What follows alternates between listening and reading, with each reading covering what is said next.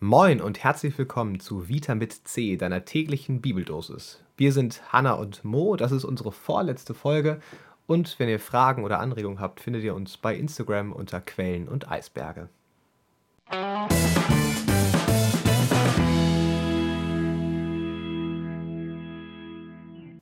Deine tägliche Bibeldosis steht heute im 1. Samuel Kapitel 12, Vers 15. Werdet ihr der Stimme des Herrn nicht gehorchen, so wird die Hand des Herrn gegen euch sein wie gegen eure Väter. Und dazu aus dem 1. Jakobus Kapitel 1 Vers 25 Wer sich vertieft in das vollkommene Gesetz der Freiheit und dabei beharrt und ist nicht ein vergesslicher Hörer, sondern ein Täter, der wird selig sein in seinem Tun. Gestern ging es ja auch schon um Freiheit. Da hatten wir, wo der Geist des Herrn ist, da ist Freiheit. Und Jetzt wird es noch ein bisschen tiefer, aber auch noch ein bisschen bedrohlicher, würde ich sagen. Also wenn ich diesen alttestamentlichen Vers höre, wenn ihr der Stimme des Herrn nicht gehorcht, dann wird die Hand des Herrn gegen euch sein, wie gegen eure Väter.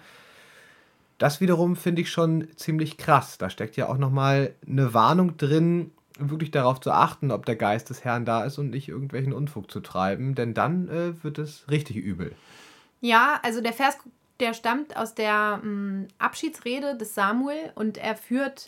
Das war ein König, ne? Der erste König. Genau. Und der, der, der führt den Israeliten nochmal ähm, vor Augen, sozusagen am Ende seines Lebens oder ähm, genau, führt er ihnen nochmal vor Augen, ähm, welche Geschichte sie eigentlich mit diesem Gott hinter sich haben bisher und ihre Väter, die äh, in dieses Land gekommen sind. Und ähm, da gibt es ja immer diese Abfallgeschichten des Volkes Israel, dass, ähm, da, wo immer davon berichtet wird, ähm, dass sie andere die äh, andere Götzen sich gesucht haben und ähm, plötzlich andere Götter, nämlich der Völker, die sie dort, ähm, die, die, ja, die sie dort ähm, getroffen haben und äh, mit denen sie auch teilweise dann in Kriege verwickelt waren und so, dass sie dann diese anderen Götter angenommen haben und dann eben plötzlich die Götter der Philister, der Moabiter äh, und so weiter ange angebetet haben. Und da geht es sozusagen eigentlich darum, ähm, ja, dass sie sich anderen Göttern zugewendet haben und damit eben Gott abgewendet haben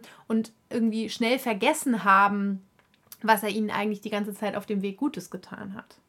Ja, und das ist ja eigentlich also der versteckte Main-Plot des Alten Testaments sozusagen, dass sich da in der Menschheitsgeschichte etwas gewandelt hat. Denn eigentlich war es immer so, und ich finde, das leuchtet einem ja auch jetzt auf den ersten Blick ein, der stärkere Gott ist der bessere Gott. Und äh, wenn man sich damals in Kriege verstrickt hat, dann war klar, wer gewonnen hat, ja, das muss wohl der stärkere Gott gewesen sein, weil ähm, der hat es ja geschafft, sein Volk zum Sieg zu führen. Genau, und, und deswegen ist eigentlich das Natürliche dann auch zu sagen, okay, dann nehmen wir jetzt, einigen wir uns jetzt auf den Gott, weil der hat ja jetzt gewonnen den Krieg und dann äh, hängen wir jetzt halt alle dem an. Ne? Richtig. Und das ist ja, also wie gesagt, das ist der Mainplot des Alten Testaments, dass sich dieses, diese Gewohnheit oder diese, diese Haltung geändert hat in diesen, naja, tausend Jahren Entstehungsgeschichte des Alten Testaments. Ähm, dass es eben nicht mehr so war, dass man den Gott Israels links liegen gelassen hat, äh, nur weil er hier und da mal für Niederlagen gesorgt hat, sondern dass man an ihm festgehalten hat.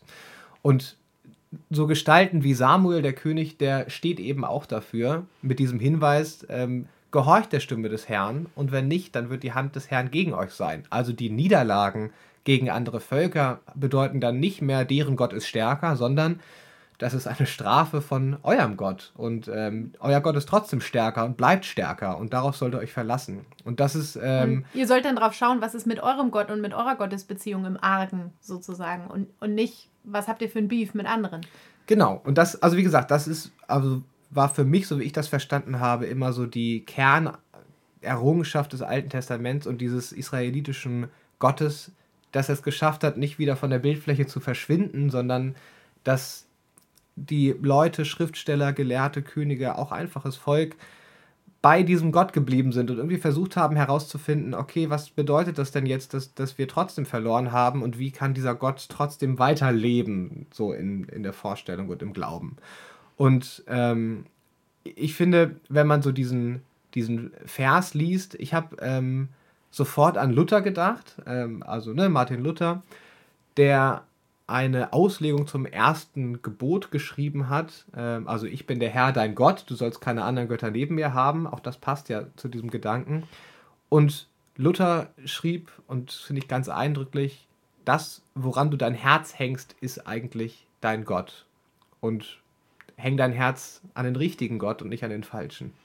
Genau, und damit ist jetzt nicht irgendwie interreligiös gemeint, sozusagen, äh, welche, also ob das jetzt sozusagen ähm, Jahwe oder, oder Krishma oder welcher Gott auch immer ist, sondern es ist, äh, sondern es ist irgendwie bei Luther, dann ist die Pointe eigentlich ähm, die falschen Götter, an die man auch sein Herz hängen kann, ähm, die, die er da aufzählt, das sind eben sozusagen ähm, Geld, Macht, ähm, Ehre, aber auch sozusagen so wel weltliche Güter, die man sich anhäuft, ähm, ähm, um, umringt, auch, auch sowas Hartes wie umringt sein von Freunden und äh, also auch so sowas, ne? Ähm, wo es dann schon schwerer fällt zu sagen, aha, okay, darauf soll es also letztlich nicht ankommen. Ähm, und die Pointe ist so ein bisschen, dass man ja sagt, okay, wenn ich daran mein Herz hänge und daran glaube, dass mich das trägt durchs Leben, ähm, dann stimmt das natürlich, also ohne Geld und ohne Lebensmittel und ohne lässt sich nicht vielleicht nicht leben oder so, aber dieses, wenn ich daran mein Herz hänge, dann hat das auch eine Macht über mich. Und, und dort, wo es dann aber wegfällt und wo ich dann plötzlich keine Ehre mehr habe und ohne Geld dastehe und so weiter, gehe ich aber komplett leer aus und dann ist da plötzlich nichts mehr. Und ähm, wenn ich aber mein, mein Herz an an, an Gott hänge und ähm, dann, dann kann ich diese Dinge gebrauchen, dann, dann kann ich irgendwie mit dem Geld umgehen und auch dankbar sein dafür, dass mir im Leben vielleicht auch Gesundheit zugefallen ist und ich Freunde habe und irgendwie auch Anerkennung im Beruf und Erfolg und so weiter und so fort.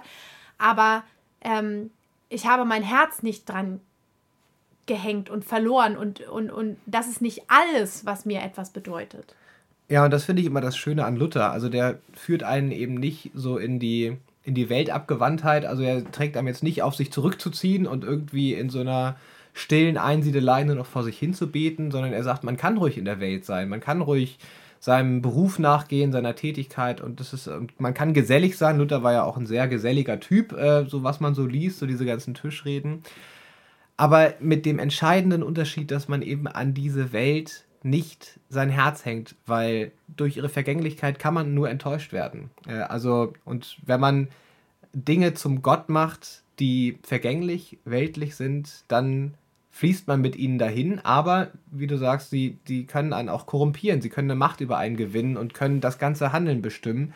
Und auch das äh, trägt am Ende nichts Gutes aus. Und demgegenüber sagt er, häng dein Herz an den ewigen Gott ähm, und wenn das geschieht, dann wirst du glücklich und selig. Ja, und eben auch so dieses, ähm, wenn du daran glaubst, dann hast du ihn schon. Dann ist es schon, dann ist er schon ganz für dich da. Und dann, äh, dann, dann musst du nicht ähm, also dann, dann gehorchst du sozusagen automatisch. Also es ist nicht so dieses, da musst du das noch erfüllen, da musst du das noch erfüllen, da musst du das noch erfüllen. Und so ist es ja auch nicht, also so liest man, finde ich, schnell diesen ersten Vers und überhaupt, ja, es hat das Alte Testament so einen schlechten Ruf, so dieses, das Gesetz, du, du musst dich beugen, du musst noch dies erfüllen und dies erfüllen und dies erfüllen und dann liebt dich Gott. Aber genau das ist ja eigentlich nicht gemeint mit dem, ähm, mit dem Gehorchen und dieser Forderung, äh, die Gesetze Gottes zu erfüllen, sondern ähm, der Gedanke ist ja eben dieser Bundesgedanke. Ne? Ich bin hineingenommen in einen Bund, in ein, in ein, in ein Treueverhältnis, in ein Liebesverhältnis zu Gott. Und ähm, es geht um eine, um eine Sicherheit, um ein, um ein Getragensein und, und ein nicht herausfallen aus diesem Bund und sich sozusagen, ja, sein Herz daran zu hängen und, und daran sozusagen ähm, Sinn und Zweck des, des Ganzen und des Lebens und so, zu suchen und eben nicht woanders. Und wenn man dann jetzt da den neutestamentlichen Vers mit hineinnimmt aus dem Jakobusbrief, wer sich vertieft in das vollkommene Gesetz der Freiheit und dabei beharrt und ist nicht ein vergesslicher Hörer, sondern ein Täter, der wird selig sein in seinem Tun, dann steckt da für mich eigentlich genau dieser Gedanke drin, dass man sich auch so ein bisschen, also ganz platt gesagt, seinen Gott zusammen glaubt. Also das, was ich glaube, das, woran ich mein Herz hänge, das wird zu meinem Gott und bestimmt mich in meinem Tun. Und das können eben weltliche Dinge sein. Und das führt dann dazu, dass ich ähm, ja, vom rechten Weg abkomme. Keine Ahnung, wie man das formulieren möchte. Äh, aber das kann eben auch der ewige Gott sein, der uns im Wort begegnet und uns zugesprochen wird. Und wenn ich mit diesem Gott zusammen glaube und mich mit meinem Herzen an diesen Gott hänge, dann wird mein Tun automatisch selig. Ja, also ähm, hier ist ja jetzt auch nochmal sozusagen dieser Freiheitsgedanke da, ne? Also, dass, dass das Gesetz eben nichts an, an, ähm, Einengendes ist, was ich alles auch noch machen muss, sondern eben das vollkommene Gesetz der Freiheit. Also die Pointe bei dieser Auslegung bei Luther ist ja zum Beispiel auch dieses, äh, ist ja eigentlich auch dieses, wenn ich das erste Gebot erfülle, nämlich liebe deinen Gott von ganzem Herzen, das, das höchste Gebot, dann dann habe ich eigentlich alle anderen schon erfüllt. Also wenn ich mich von dieser Liebe ausrichten lasse und mein Herz ganz von, von Gott bestimmt sein lasse und eben äh, nicht darauf vertraue, dass mich Geld schon retten wird, ähm, zum Beispiel, dann, dann gehe ich automatisch mit einer Haltung in die Welt, die dann eben auch eine liebende ist und die das sozusagen auch in die Welt reinträgt und die eben nicht nur dabei bleibt, ähm, die Worte Gottes zu hören und sozusagen abprallen zu lassen und zu sagen, oh nee, ist ja schön, sondern dann eben auch eben dieses, dieses freiheitliche Rausgehen, verwandelt werden äh, und die Liebe in die Welt hinaustragen sozusagen. Ne? Also dass das einfach, das ist die logische Konsequenz, aber es ist nicht, was ich erfüllen muss, das Tun ist nicht, was ich erfüllen muss, um die Gesetze einzuhalten, sondern das ist etwas, was, was sozusagen aus ihnen erfließt, aus dem Gesetz der Freiheit. Und der letzte schöne Gedanke bei Luther ist dann, dass er sagt, äh, eigentlich ist das Wort Gott perfekt für diesen Gott, weil es eben von gut kommt. Und dann schlägt er so ein bisschen die Kurve wieder ganz in so die Lebenswelt hinein und sagt, ja, das Gute, das erfahren wir von Freunden, von Familie, von ähm, Fremden im Zweifel auch. Und dieses Gute ist das, was uns selber zur Liebe befähigt. Und wir sollen unser Herz aber eben nicht an diese Personen hängen oder an diese Dinge, die wir für dieses Gute oder die dieses Gute in uns auslöst, denn die sind nur, und das schreibt er, glaube ich, irgendwie wie die Nadel für einen Schuster, also wie so Werkzeuge, Hilfsmittel, vielleicht auch Gebärhilfen, wir haben ja ähm, gestern oder vorgestern vom Gebären gesprochen, die dazu führen, dass das Gute auch in mir zum Vorschein kommt und das Herz an das Gute zu hängen und nicht an diese Hilfsmittel und damit eben an das Gute, an das Göttliche, das ist das, was uns durch unser Leben trägt und irgendwie einen Funken Ewigkeit in uns auslöst. In diesem Sinne, bis morgen zur letzten Folge. Wir freuen uns drauf. Bis morgen.